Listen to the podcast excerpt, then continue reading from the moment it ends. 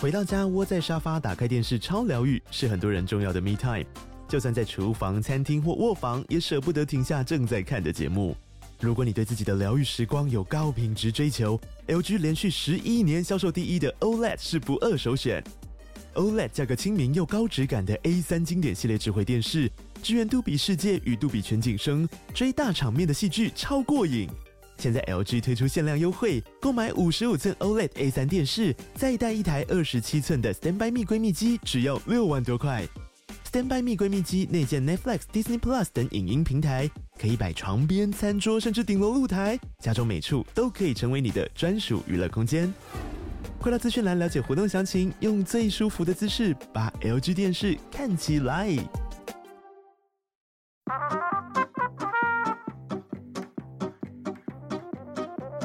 欢迎来到幼稚事务所，我是桂智。 OK，我是悠悠，咱们今天，我是吃饼干的悠悠。然后另外就是我们今天加入了一位新的伙伴，我们新的叫子玉，大家好，那子玉是我们的助理，嗯我们幼稚事务所的律师助理，嗯，哎、大家还想要听到我更多消息吗？应该还好吧。可以介绍一下， 你哦，你就我是他要介绍什么？我不知道 podcast 要介绍我学经历吗？可以啊，你行经历蛮显赫的啊，我学经历哪里显赫？哦哎、你雄女毕业的不显赫哎、吗？可是我雄女毕业下面马上接世新大学，就很明显，很明显，高中没有在认真念书。聊聊你好像世新大学不好一样，世新大学没有好啊，世新 大这学哦个就你可以讲，我不能讲。 对，世新大学连走去上课都觉得很累，因为你一进就是校门的时候，你就会有一个长长的山山洞口，然后就觉得我到底是做错什么事 才会需要念这些东西？ 那你为什么不从后门进去？ 我跟你讲，因为我们教室都在就是山洞口前面那边，你舍我楼吗？哎对对对，法律就是念法律要在舍我楼，嗯 然 后舍我其谁的舍我喽？哦对舍我其实说，哎、很嗯多人，我跟你说，很多人就是有这个想法，所以我们那里每年都有人跳楼。啊，对，真的超级多。然后因为我们那边有一个楼上有一个算是天台吧，就是四楼那边、三四楼那边有一个算是天台的地方，所以他们都会从可能七楼跳下去，然后就就掉在那边，然后就没有死，就会有一个很漫长的复健之路。好，听起来关好可于怕哦有人死亡这件事情，感觉是一个容易延上的话题。我们来来聊聊最近一马些上延上的新闻好好了，我了们。先欢迎子玉，啊，大家好，谢谢。嗯，那我们就延上新闻，刚好在延上嘛，就是正在延上中，就是贺龙王夜夜秀志安，请你回日本。王志安今天被移民局撤销他的签证了嘛？对对对，他就是撤销，因为他是领观光签证，可是他跑来这边，然后录夜夜秀，贺龙的夜夜秀。嗯，要简单前提你要我吗？们简单前提提要一下，简单前提就是王志安是一个中国的，他以前是央视记者，然后他不知道为什么二零一五年还是二零一九年的时候就被央视封杀，然后他也不知道他为什么被封杀，但他反正他就讲说，哦，如果中国没有言论自由的一天，我就不会回到这边，所以他就现在好像四处去吧，啊，也是二零一九年还是二零二二年的时候，哦，时间可能要再确定一下，因为这个新闻实在太新了，我在这之前根本不太知道这个人是谁，他就开了一个他自己的 YouTube，然后他的 YouTube 呢就会讲一些批评一些中国内政，然后他就说他只是要把这些事实告诉大家这样。啊，他会不会就是因为这样才被中国央视封杀啦？他是被封杀之后才开始做这些事情，哦，OK，对。然后其实我觉得稍微看了一下这个人讲话的方式，就不太懂央视为什么连这种人都要封 杀， 就大家好喜什么意欢，就觉得他们真的好喜欢封杀所有人哦。他有可能是斗争失败啊，也不一定是为了民主自由奋斗。呃，对啊有这可能欸个我不知道，因为我不知道啦，也我许对于这个人也不熟，我就呃，我对他的印象是，他最近的影片在上贺龙之前，其实就很常推上我的 YouTube 页面。他是上过百灵果，嗯，我我觉得可能也有关系，他应该上过百灵应果该是百灵果去日本也有访。呃，哦，而且对对，是百灵果日本有访跟他聊，天，啊对。嗯对，然后反正他现在就是因为讲，因为在贺龙的那个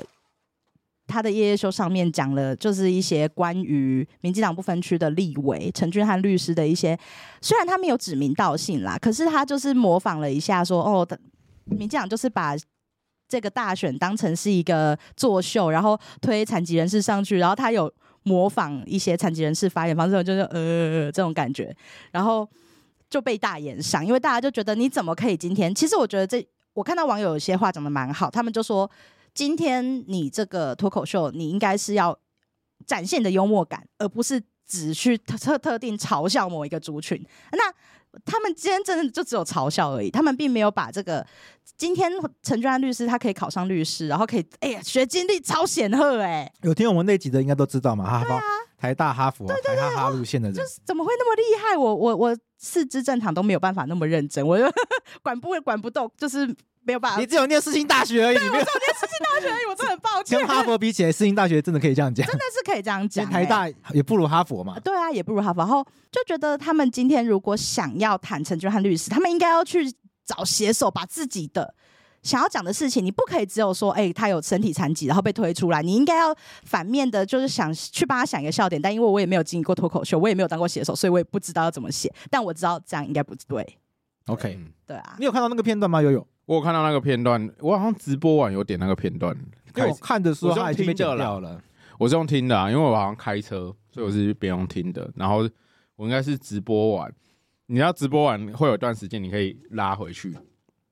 从前面倒数开始看。看首播哦，对对对对对，我是我没有跟着那个首播，可是我有看到那个片段。那其实他主要的批评，应该是他觉得民进党是用煽情的方式在选举。那个如果把画面回到可能选前两页吧，因为他提出这个批评的时候，我就有眉头一一皱，因为我对于那个陈俊安律师在凯道前的演讲，我是有深刻印象的，因为那天就是那天晚上，然后应该是我太太先带小朋友出去外面，然后回来之后，然后我就在看选前造势嘛，然后就就看，然后刚好就是陈俊翰律师那趴，然后因为我小小孩，所以我其实看他在叙述他的求学过程，还有就是在讲他妈妈的那段过程的时候，其实我是我是觉得蛮感人的，对我是会想要哭的那种。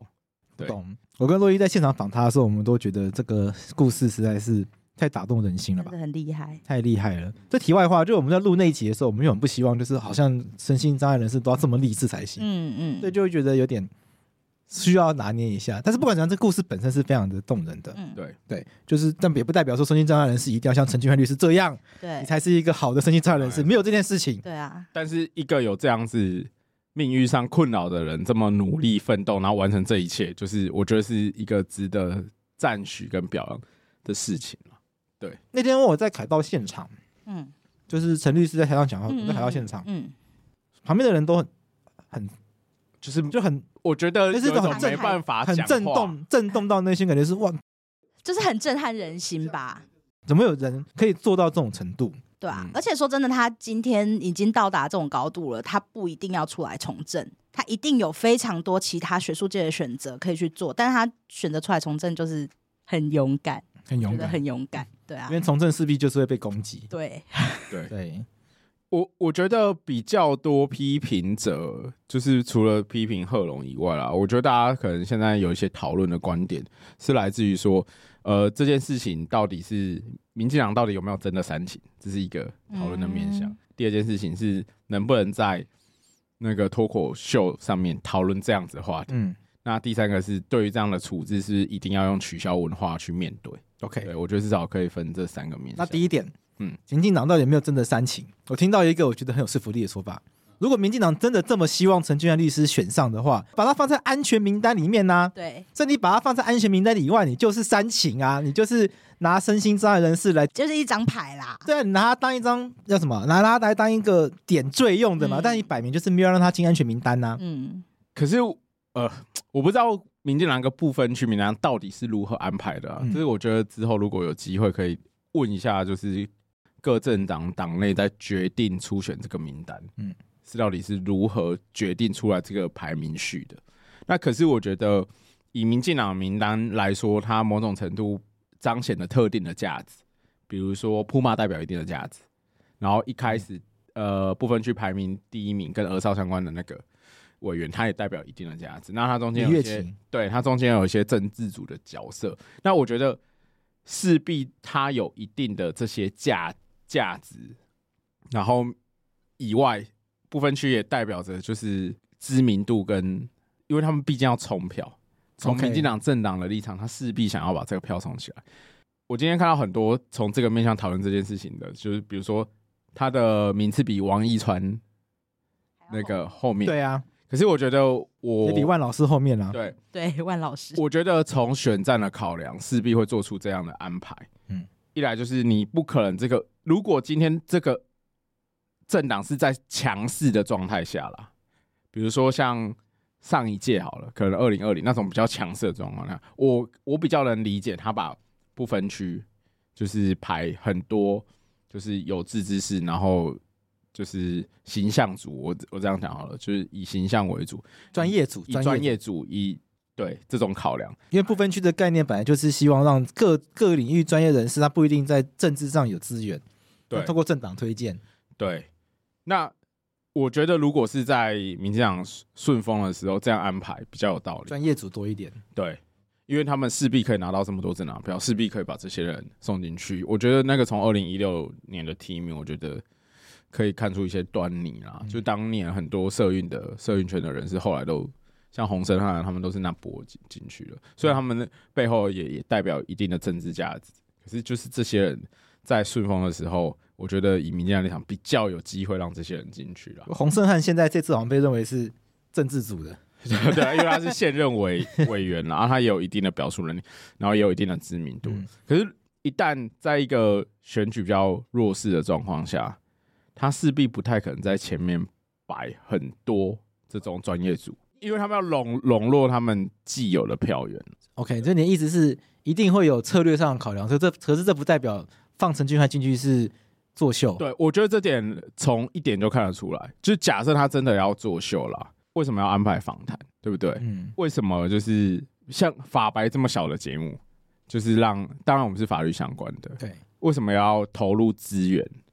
在他身上？嗯，对我觉得可以从这点，你如果要标，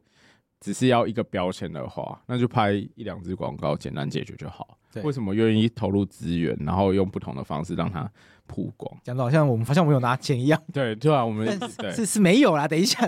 没有陈绿汉那期没有政治系列都没有， 没有，我的意人家思一定要是说，澄清一下。没有没有完，蛋了，完蛋了，完蛋了我。的意思是说，哦 他愿意就是做这个规划， OK，对啊，做这个规，规划，嗯然后选前之夜让他上台对发表一段演说，对对对对对，也不是所有不分区都有上台做演说。对啊对啊，对，所以我就觉得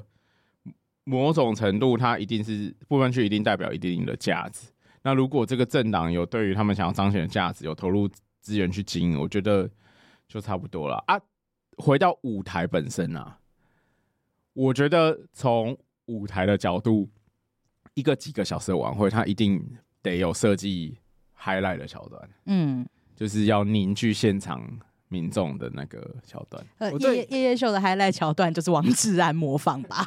结果结果大演上，那个大演上，对，我结果大演觉得一开始根本就不应该剪出来啦。真的啊，对就在想什么？虽然我们认识夜夜秀的伙伴啊，不然我们对因为我们有去上过他们节目嘛，对我们是以录影方式、以专家方式呈现。对对对对对对对对对，对没错没错，对不是但我但不我是随但便是批这个该批评的还是要批评，就是这一段现场来宾，OK，现场就算来宾自己脱稿演出一段非常不 OK 的东西，嗯，可是后置的时候可能还是要，还是要稍微剪掉，呃，还是要剪掉，对不对？啊对就现场 现场三千人看到，那就来不及就算，对啊你不要把它播出对。对来。啊，你就是后置的时候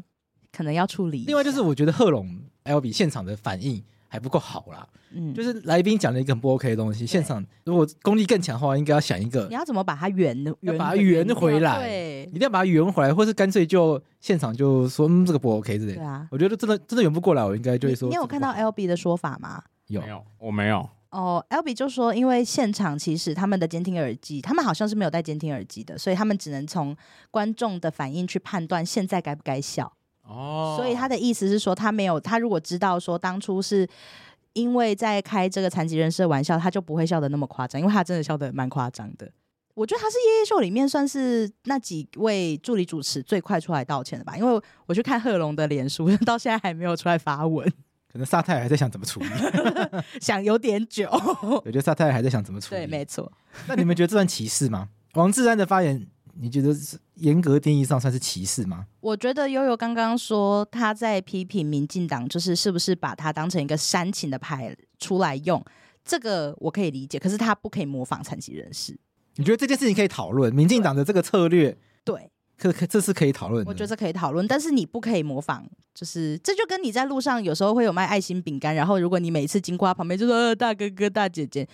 这就不妥嘛。你因为他就是他，难道不会知道你是在模仿他吗？他们也会知道啊。你要强化刻板印象。对啊，你这样子只会让人家觉得说，哦，就是哦，那就是这群人就是需要人家的帮助，然后他们就是一个残疾人士，我们就社会要对他对啊对他们要有更多的关心跟关怀。可是其实生障者他们并不是只是需要什么关心跟关怀，他们需要的是实际权利的推动啊。而且他们更需要的是大家把他们当成一般人来对待。没，错，不其是实说因为他很特别，所以我们对需要特殊的照顾，是他应该要他要跟大的家都一对样。他要的不是齐头式平等， 公民课本里面记得教的东西还是还记得。他想要的是实质上被当成一般人来对待，而不是特殊的人。对啊，应该是我我的体会比较像，如果因为命运或先先天上造成他有些跟一般人多数人不一样的地方，那制度应该怎么让他不一样的地方去可以追上？对对，应该是补足嘛。嗯，对啊，但是如果一直用这种模仿嗯大哥哥、大姐姐这种，就会强化大家对对对对他们的你刻板印你就象。是，而且你只有嘲笑而已，你也没有把他们遇到的困境描绘出来，嗯所以你这样子，其他人也不会知道说要怎么帮助他。 ，OK，对啊，我是觉得，可是我觉得。一定会被骂说国家机器动得太快，为什么他只是讲错话而已，马上把他观光签证，搞不好他还有排一些花东啊，那个什么清水断崖本来要去的，结果现在都不能去，因为 可能晚上就要买机票回日本了。我觉得关键是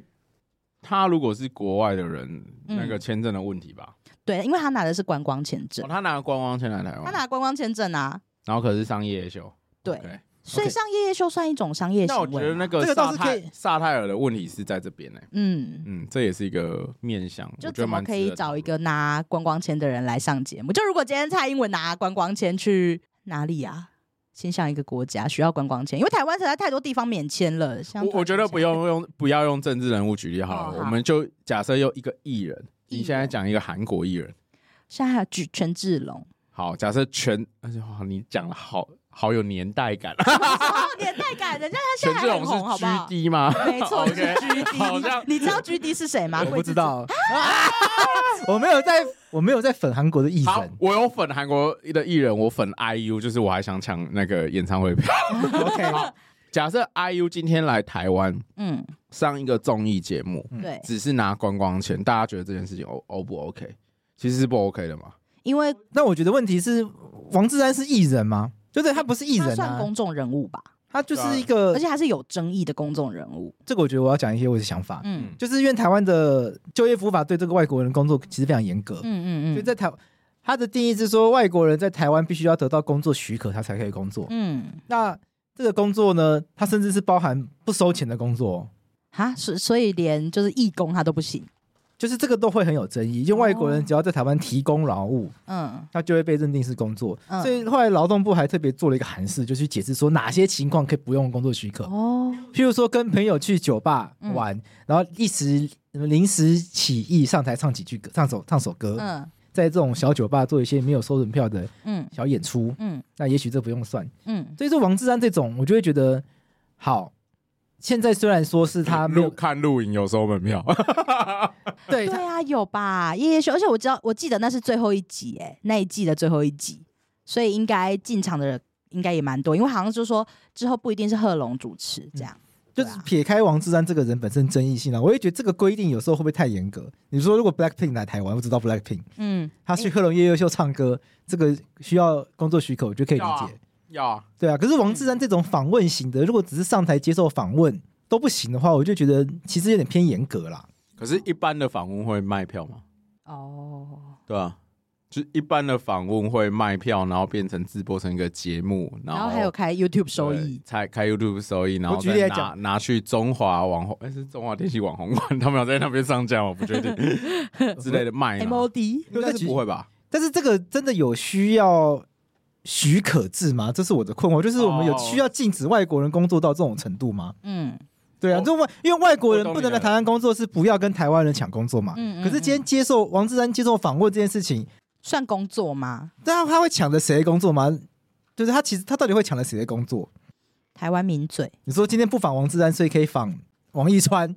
大概就是这样。这影响他影响的程度可能也很少吧，对不对？对，这这是我对这个条文的嗯呃，我觉得他有待商榷的地方，就是完全撇开王志安不管的话，其实我觉得他不需要这么严格。我再举个例子好了，我以前也有被咨询过一个，嗯但我不能讲是谁，反嗯正就是某网红上了一些打麻将的节目，嗯嗯，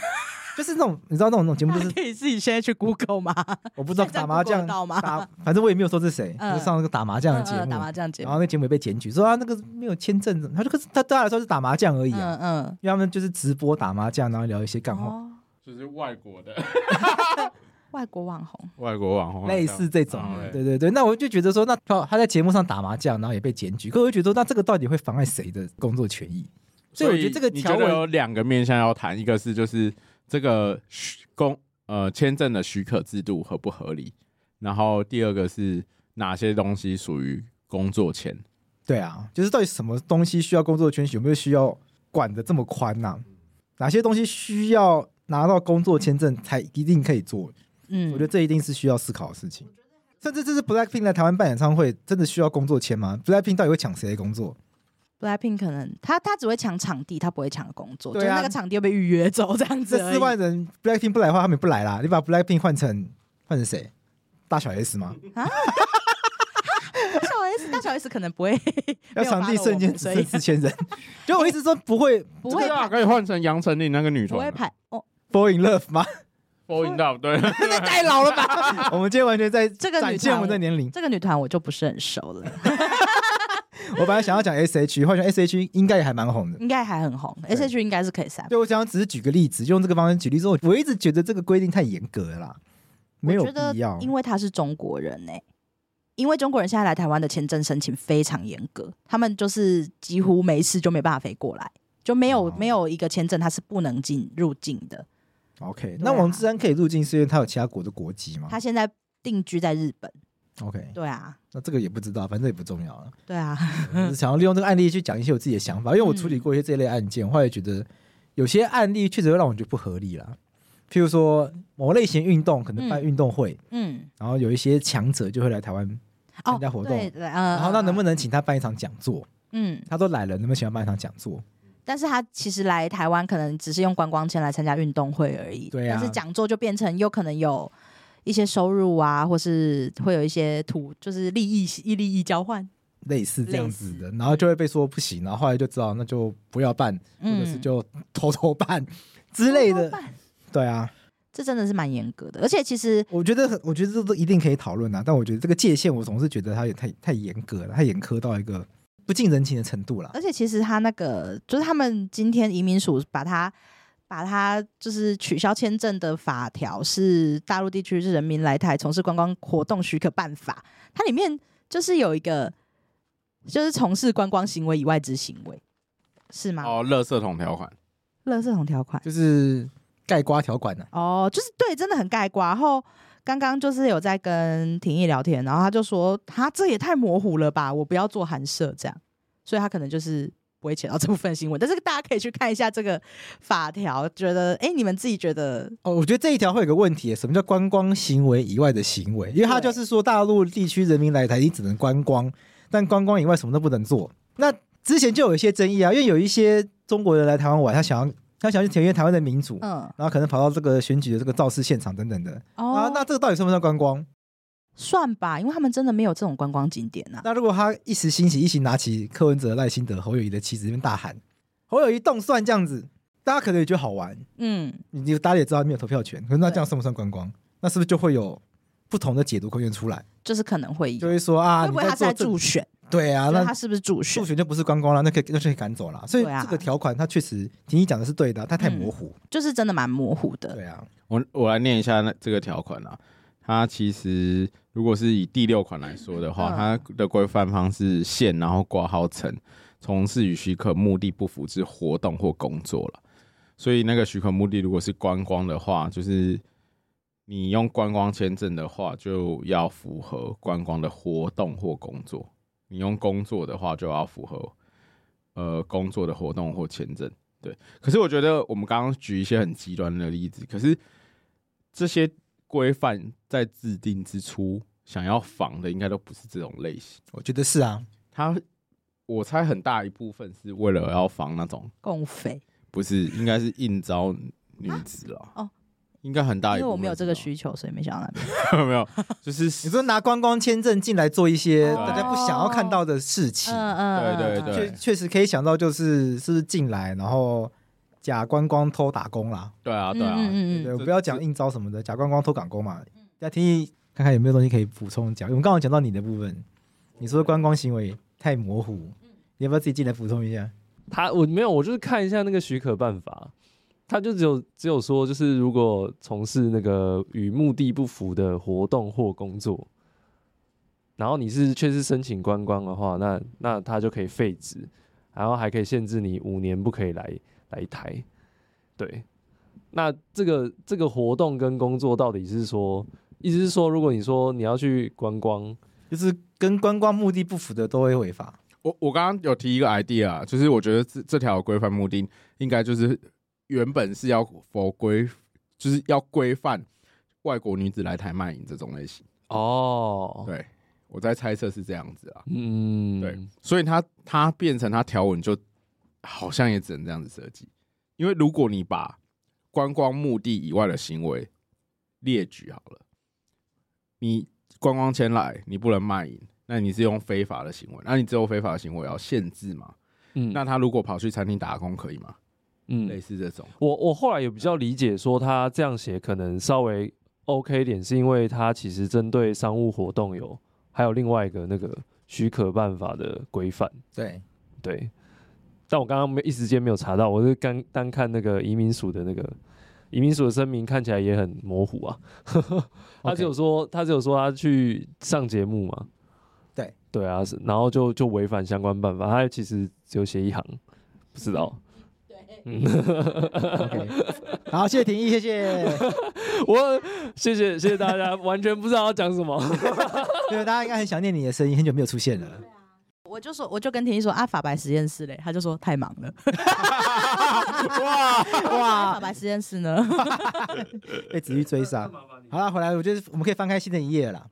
王志安的应该差不多了啦，我们给王志安半小时的时间，时代力量都没那么久。哦，或许这是就是一个问题，频宽的问题，什么意思？就是舞台的数量有限啊。哦嗯，对啊，你多增加一个外国人的机会，就是少掉一个本国人的机会。这种讨论在香香港人就是要不要放宽香港人来台湾，大家都会有像类似的讨论。 ，OK，而且啊，我刚刚其实廷义插进来之前，我想到一件事情，就毕竟他们就是外国人啊，嗯，对啊，确实是这样子啊。对啊因为中华民国宪法保障中华民国人民一律平等嘛，那非中华民国人民就没有一律平等的问题啊。对啊，你就是你，你先被王限志，安有这个问 题。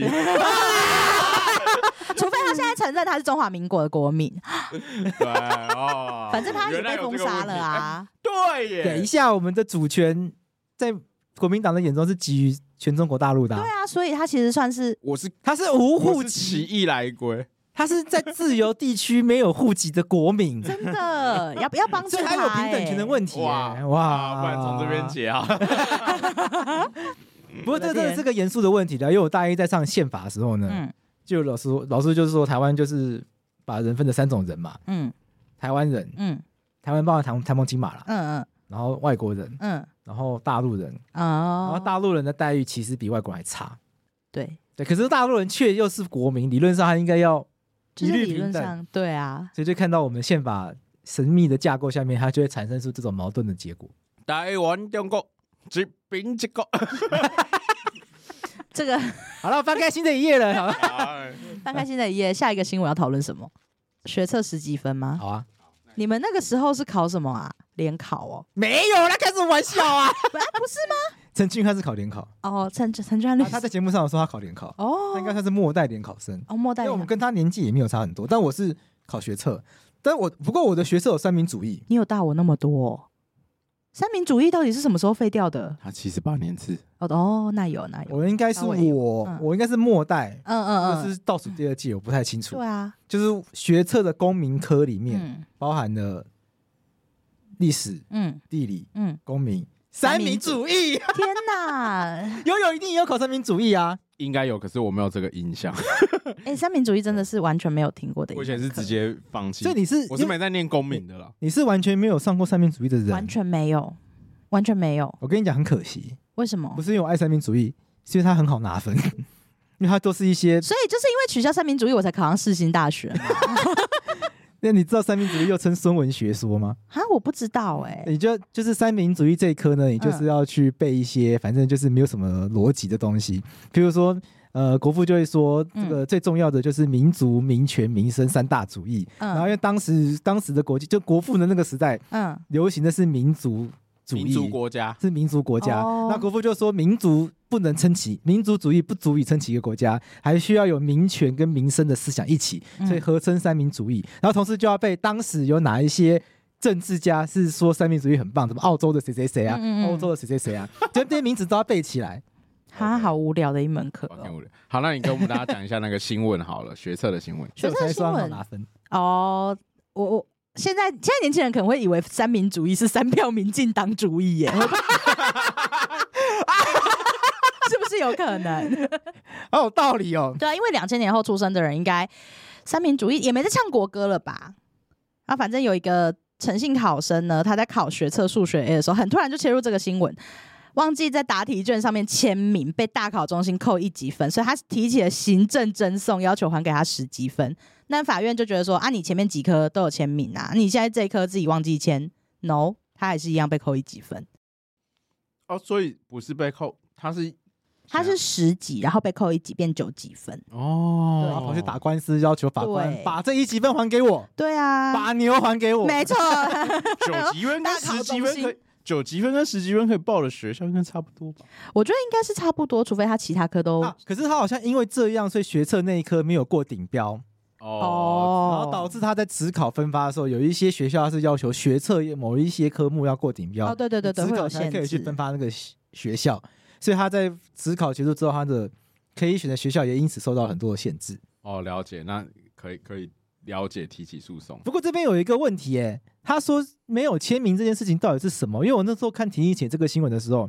我就不记得以前考试也要签什么东西啊。学测的时候，照理来说应该都是答题卡吧？它答啊就是题卡，然后我后来就跟廷义说，我们上网去看一下现在题卡，这到底要签什么东西？就他们那个画卡的嗯，那个答题卡上面有一栏是要签名的，啊以前没有，对不？对？我你也你也没有我记对得不对？没有、啊那我们欸同个时代的，但我没有学过三民主义。 所以他他被扣分原因就是他那一科他忘记在答题卡上签名，所以被扣一积分。可是然后那个签名的用意好像是要确保，就是你要确认这张答题卡跟你的准考证号码一样。哦哦，对对，怕填到别人的卡这样子。嗯，啊，懂，可以懂。可是为什么是用扣分当做处罚处罚？要要不然呢？好像也只能扣分。对，啊，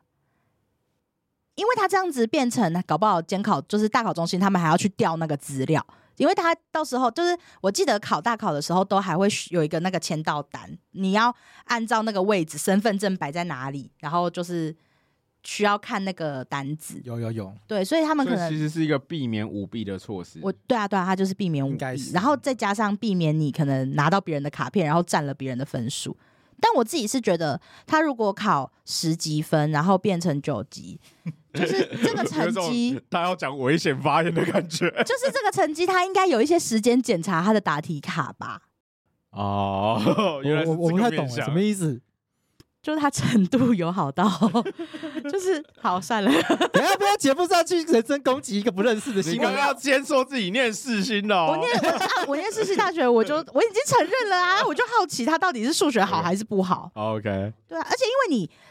在考试前，大家大家一定会检查自己的有没有签名啊，这不就是考试 one o one 吗？就一定要检查。那他败诉就这个原因啊，法官就哦说对你啦其他科目都有签，你就这个没有签，表示你是知道签名这个规则，嗯所以你今天就不能怪大考中心。譬如说，假设大考中心嗯没有告知你要签名，嗯那他当然就不能说你没签名我来哦扣我分。嗯但既然你前面其他科目都有签名，嗯表示你是知道这个规则的，嗯，你也不能去说这个规定呃什么说明不清楚啊，对，或者是标示很字很小啊，跟那个信用卡契约一样， 就是你既然有签就最后来就败诉了嘛。那我觉得其实这学生法律观念蛮好的、欸，就是他还他还说就是违反一事不二法，因为这个东西影影响了他两次的成绩。哦，这点反而比较好，我觉得是律师帮他想的啦，哦啊，我为了这个是还去请律师哦，应该会吧？不知道也可以查一下，不然我先看一下。好厉害哦！我想说，如果他这样就知道这件事情的话，那他真的是人才耶、他可以去念世新大学法律系。他可以来念，他可以来。我们有很多就是台政退休的老师，还想要继续赚钱的，都来这边教书。有啦，他要请律师啦。哦，到了好想了，因为这个这个切角就我觉得比较有机会，所以两位律师觉得这个是一个蛮专业的角度嘛？哎、我觉得这是一个有创意的角度，啊，但是我觉得不容易成立。就是哦律师确实应该会想到这个方向。那为什么他认为是一事不二法呢？因为他忘记签名被扣了一个被嗯扣了一级分嘛。那他扣了一级分之后呢，他就没有办法打到顶标，所以又很多学校不能填，所以等于嗯无异于二次被处罚。对啊，就觉得这个观点很酷炫。我觉得这观点代表这律师很认真。对啊，他这想律师得真到的很认真呢。就是如果是你们自己接到这种遇到这种案件咨询，你们会接吗？不还是会 还是，我我会就啊你会接？如果钱够多的话， 就跟他说，哦，你不如把这个钱拿去报重考班，明年再来一次这样子。我的确会比较像是这个建议面向，啊我会建议啦，就是我我一定会说这个诉讼不容易成立，嗯，然后我可能也不会讲，我可能会说，因为律师说诉讼不容易成立好像很废，我会说这个诉讼挑战性很高，哦，因为他要面对的难题是我们有没有办法说服法官，嗯因为没有顶标嗯，就不能够填，譬如说台大法律系好了，，对，这到底算不算一个处罚？嗯那当然我们可以去跟法官讨论看看说。这个无这个某种程度上也是一种处罚，因为它对我们是不利的影响嘛对。啊。但其是实其我也会很实坦白说，我觉得这个嗯挑战性很高。其实我觉得这个论点会有点困难，因为嗯他从一事不合法的角度切，他就是切两个角嘛，就是他被扣分，然后不能打底标，就就等于他觉得有两套标准嘛。对，可是那个不同的分数设计顶标的那个标准跟跟扣分是两件事啊，对啊，其实是对两啊件事事实情。上是这样没有对啊错。对啊，对啊，所以应该没有一事不那合法官就，说嗯，有规定要顶标才可以去申请某个学系的，是那些学校按照自己的所谓的什么适才适性的这些概嗯念对去规定的嘛，那它跟处罚无关呐、对哦对，啊事实上的处罚就只有扣分，就其实不是不是在处罚你，就是你不到那个成绩这而样。且讲嗯讲到最底，嗯，就算这是处罚好了，嗯扣分扣你分这是大考中心对规定这个你，可是那可是不让你去念是台大法律系，它哦，不是同一个人在处罚你。对，哎哎对耶，对啊，其实是行不通的。哇，你们好会看新闻哦，好厉害，好专业哦，啊不然嘞， 确实确实，大概是这样啦。就这新闻蛮有趣的啊，我觉得这大家因为这新闻在 IG 上面有一万多人按赞呢，很厉害耶，厉害！哎、欢迎大家 follow 我们法白的 IG，我们法白的 IG 提议每天都会帮大家报道一则法律观点的新闻，非常欢迎大家来追踪。从法律观念来看新闻啊，而且再搭配 podcast 听的话，哇，收益良多。 对，这下这去年下半年可能提议在法法科电台出现很少，如果大家想念提议的话，请去追踪 IG，每天都会有法律白话的心动白提议报道。 没错，都会看到他的名字。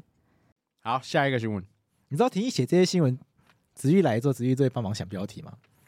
他都会觉他都会觉得子呃提议很认真，嗯，可是标题就是认真人的标题。就是太认真了。我有时候看了会觉得，哦，我兴趣缺缺，因为从标题你可以看得出来这个人写文章的风格啊。所以如果他看标得题出来个性，对看得出来他的个性跟他的风格，所以我就会觉得很廷议，很挺意，就是好老实哦，怎么会有这么老实的人？他把所有要讲的事情全部都先浓缩在标题了。我就是跟他说，你这样子我们没有办法当合格的内容农场，就不会有人没有啊当内容农场。当内容农场我就不要念台大新闻所了。 那你那你举一个你觉得嗯嗯被你这样巧手一改的，天外飞来一笔，哦天外飞来然后什么妙手生花吗？那就成语什么？成语现在超烂的嘛妙手生花，我不知妙道手春华，妙手看春起 花，来好像妙道手春菜花，对对对，我一定要说很像一道菜，很像一 道中式料理。我忘记就是你就是被你这样子添一笔，然后整个就诶、就是廷义他有前阵子那前民进党主席逝世的时候啊，他那时候就不知道，就想要只下什么民进党主席逝世，然后。我那时候就跟他说，还是还是你就下说你所不知道的马尾男，马上被廷义否决。后来我就想到，我就跟他说，哎、那施敏德不是就是有被关过蛮多次的嘛？我说，那你去查看看他的有没有分享过他的编号，就是例如说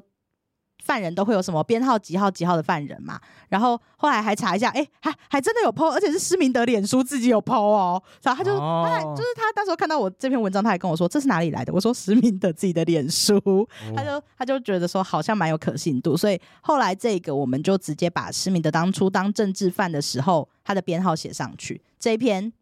几万赞，我来看一下。一点八万。哎，白廷义，那就是你那你跟大家分享一下你写的标题，哦，我是我分我是我帮婷想的标题就是“政治犯四八四号前民进党主席施明德逝世我 你要觉得聊这非个新闻吗？可以聊啊。这是你的青春回忆吧？斯宾的后半段被人备受争议的这部分，我们聊一下”，我跟他很不熟，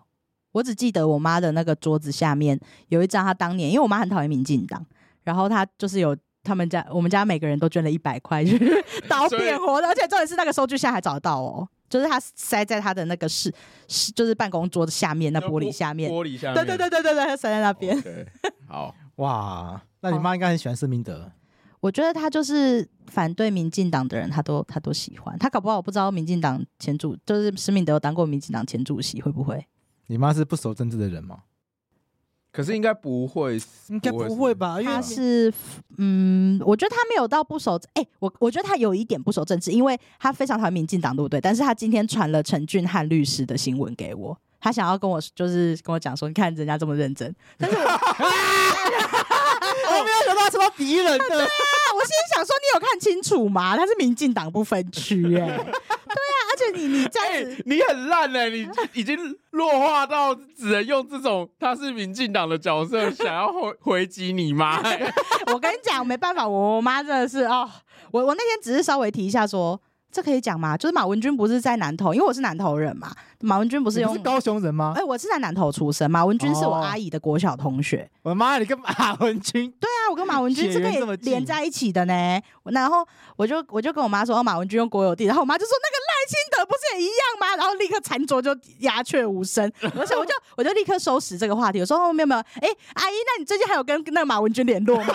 马上马上转风向，压力太大，我的哎天，哪！那你有没有机会去马文君家烤肉 啊？哎、我阿姨说她以前都去他们家看漫画。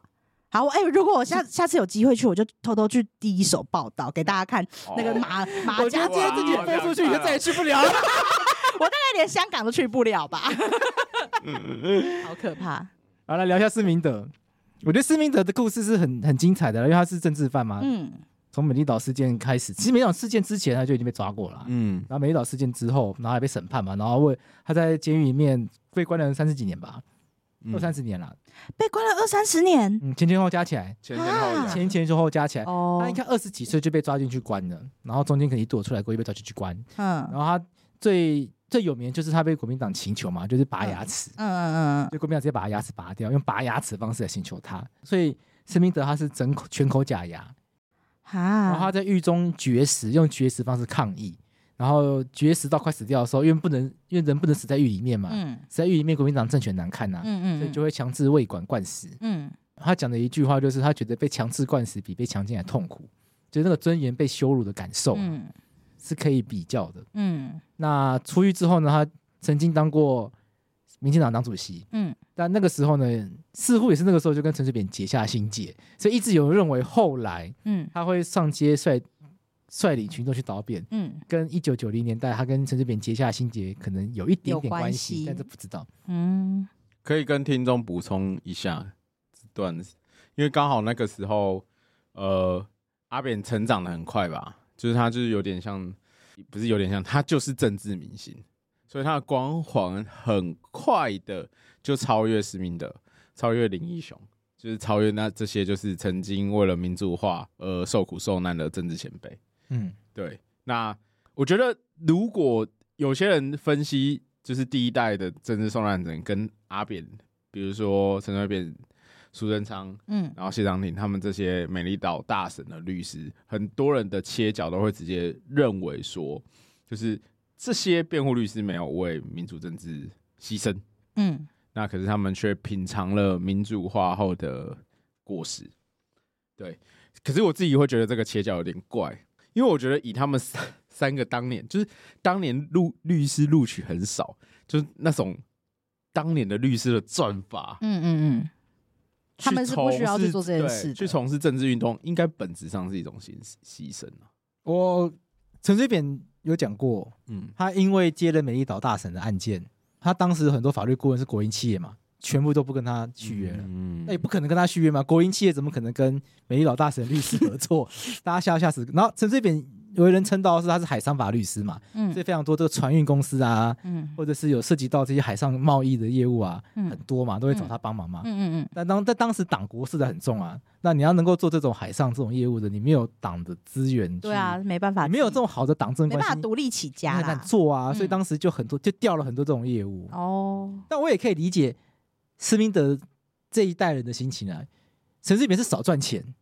那施明德是被刑求拔牙齿，嗯那个不能比较啦。哎、那我讲个题外话，陈水扁最近有一个复出的新闻，你们有看到吗？有有有有，就是因为陈信宇他被告嗯有有这个医疗纠 纷，然后就有人发现陈信宇那个官司是陈水扁帮忙打的，就是他帮忙出庭的，对。对，嗯，就是因为判决书都会写被被告陈信宇牙医诊所，嗯嗯嗯然后然大后家诉讼代哎，理说人说到底，哎，陈水扁，那他是称呼陈水扁律师吗？还是就陈水扁？陈水扁，因为他现在不能当律师哦，，他现在不能因当为律师，他因为贪污的关系，哦按照律师法规定，他的律师资格必须被撤销。哦，对啊，可是民事案件本来就一般人就可以当诉讼代理人，对只要那法官允许。那也可以跟大家分享一些法律知识的。一般人不是律师的，什么情况下法官允许？什么情况呢？第一个就是你是那间公司的员工，哦因，为员工帮忙打官司不，并不是说你很有法律专业，是表示说你可能对这个涉案的事情是了解的。嗯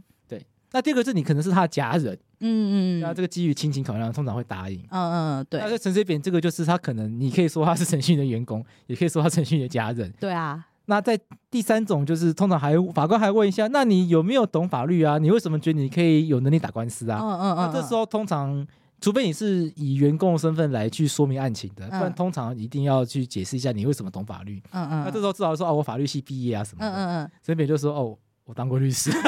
那法律这部分是，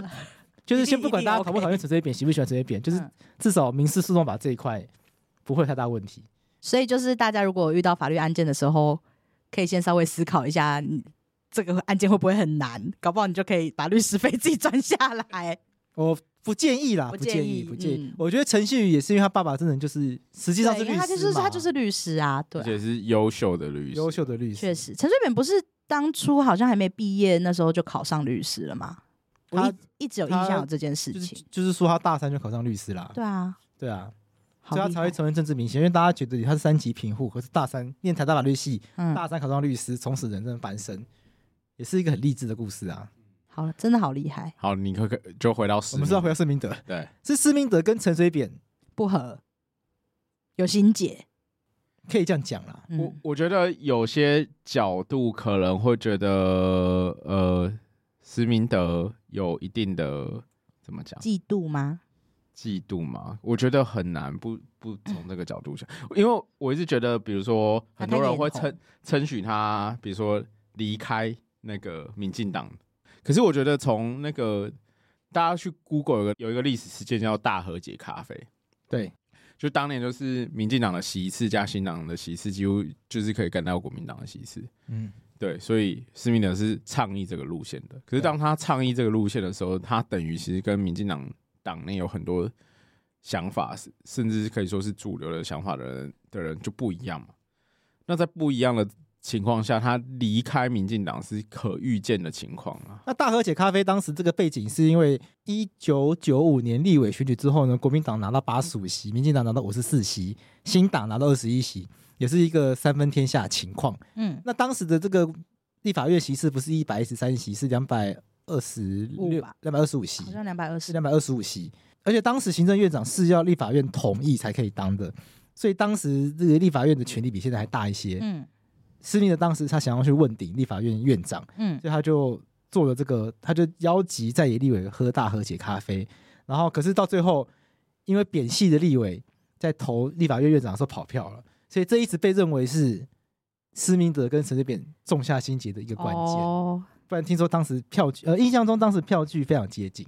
那大和解这个路线在民进党内部是不是真的有共识？嗯其实是一个问号啦。但是因为施明德他想要当台湾曼德拉嘛，嗯那曼德拉在南非也是一个政治受难者，后来当上南非总统。嗯那他就是那难德拉确实就是提倡以和解作为转型正义的主轴嘛。嗯嗯嗯对，所以和解一直是南。如果谈到转型正义的类型的话，其中有一类型是以和解为主的，大家一定讲就是南非。对，嗯南非就是以和解为为一个主轴去路线，作为一个路线的。嗯我我自己在看啊，就是我觉得固然就是陈水扁的后期的那个执政风波，大家对他有很多褒贬不一的评价啦。可是就我的立场，我就会不会觉得斯宾的主张的那个路线是适合台湾的路线，我本质上是不怎么认我，所以我就会觉得他们的得分道扬镳是当然的啦。 OK，我并不觉得有些有些看法会觉得他在民进党获得声势的时候离开，所以他是一个高风亮节的象征。我我自己不会看着这件事情，我觉得他就是等于他就在民进党里面路线斗争失败。对我的看法 OK 比较像这样子，就是他没办法成为说服当时的主流民意，就是当时民进党党内主要的民意。对，不然就是其实大家去看市民的危危机，有一段是两千年后的，嗯，然后当时陈水扁有邀请他当总统府资政啊，总统府资政就是一个顾问职啊，是没有什么实际上面的权利，象征性的、荣誉性的职对位对。对对。然后可是他一来就是也没有愿不愿意，那二来他也就是当时有给陈水扁一个建议，是说假设你今天呃是少数政党、少数执政党的话，你是不是要在立法院组成多数执政联盟？按照他的想法，就是回去可能是找亲民党或者其他的国民党，或者甚至或是新党去做协调，然后去在立法院变成多数。可是这种先怎么讲？联俄融共的政策真的会是好的政策吗？ 对，如果用中套用中华民国历史来讲，我就觉得这未必是一个好的方向。我自己的看法，我觉得林，我觉得施密德可能会认为他有那个高度在了，因为他毕竟是他是被刑求最严重的人嘛，嗯他也被关最久嘛，嗯所以由他来提倡和解路线，他可能觉得他是最有立场讲这句话的。嗯，他会讲个直接，连他都愿意和解。对啊，可是我觉得岛内的转型正，就是国内台湾岛内的转型正义，跟国家外就是我是是否成为一个国家，还有外交的路线是两两件不同的事情。 OK，对你跟新党乃至于国民党对于台湾本岛过往白色恐怖，然后二八事变发生的不就是不正义的状况，要进行转型正义，这是一件事情嘛？嗯那你台湾成为一个主体是第二件事情啊。 ，OK，对啊，我就是没办法透过大和解来进行。哦对，施密德两岸政对策，他提一种，他有一些乐观的想象啦，比如说他提过什么一中欧盟化，哦，对，就是你说这个是是没有愿景的讲法，我觉得是很太有愿景。如果设想就是一直朝那个方向去前进的话，他的想象会可能是两德统一那种情况啊对，我觉得可能不是这个是更适前合进的的状。况。对，不过施密德他讲出一些话是一直被用到现在的，嗯，包括他说台湾已经是主权独立的国家，不用再宣布独立。嗯，看起来民进党一直到现在也还是踩在施明德这个立场上，嗯，对，就是他也没有进入走体制内的的一个讲法。蔡英文啊，包括赖清德，现在嗯都是这样讲，所以我觉得施明德他确实是有留下一些到目前为止还有在使用的一些遗产，对，还有留下一些遗产。嗯，啊，我实在是跟他很不熟，因为那个时候我才十二岁，你连三民主义都没有学过啊。 没有办法评论这个 人。然后施明德在陈水扁当选总统之后，他就离开了民主进步党，虽然他当过民主进步党的主席，但他后来就离开。嗯，哦，二零零六的时候呢，他就发动了红导三扁军活，红三军运动，嗯，红衫出军来，倒扁。嗯，那当时因为民施英德他毕竟有民进党前党主席的背景嘛，对，所以这一场运动一直被称为“绿皮蓝股”，一直有“绿皮蓝股”这个说法，就是由前民进党党主席号召出来倒扁，可是台下全一清一色全都是国民党的支持者。然后甚至叫做红衫军，三个最敏感的颜色。不过我，呃我、哦，但但但我觉得二零零六年那个时候的氛围还没有，还不太会把红就是使用红色这个还没那有时，候还不会吗？我实在是没有什么那个时候的印象了。我觉得好像还好，那时候社会氛围还好，还没有。因为你看哦，，呃，二零零四年的时候，那个连宋还是要亲吻土地的，我记得是零四嘛，对对啊，还是要亲吻土地的氛围，对。所以那时候的红色，红大家对红色还没有那时候觉得只是一个颜色，但这几年才会觉得是是中国红，嗯对，中国红。可不是要忘记至于我们他到底有为什么会选那个颜色，我就不知道了。可能是表达愤怒吧，哦，我猜测啦。还是热血激昂，血是红色的。二零零六年八月九日，施密德发表一封致陈水扁总统的公开信，他说：“国家最大的危机在于人民失去信任，呼吁陈水扁作为一个强者，为了台湾勇敢认错、鞠躬下台。”嗯，从此就展开了红衫军倒扁运动，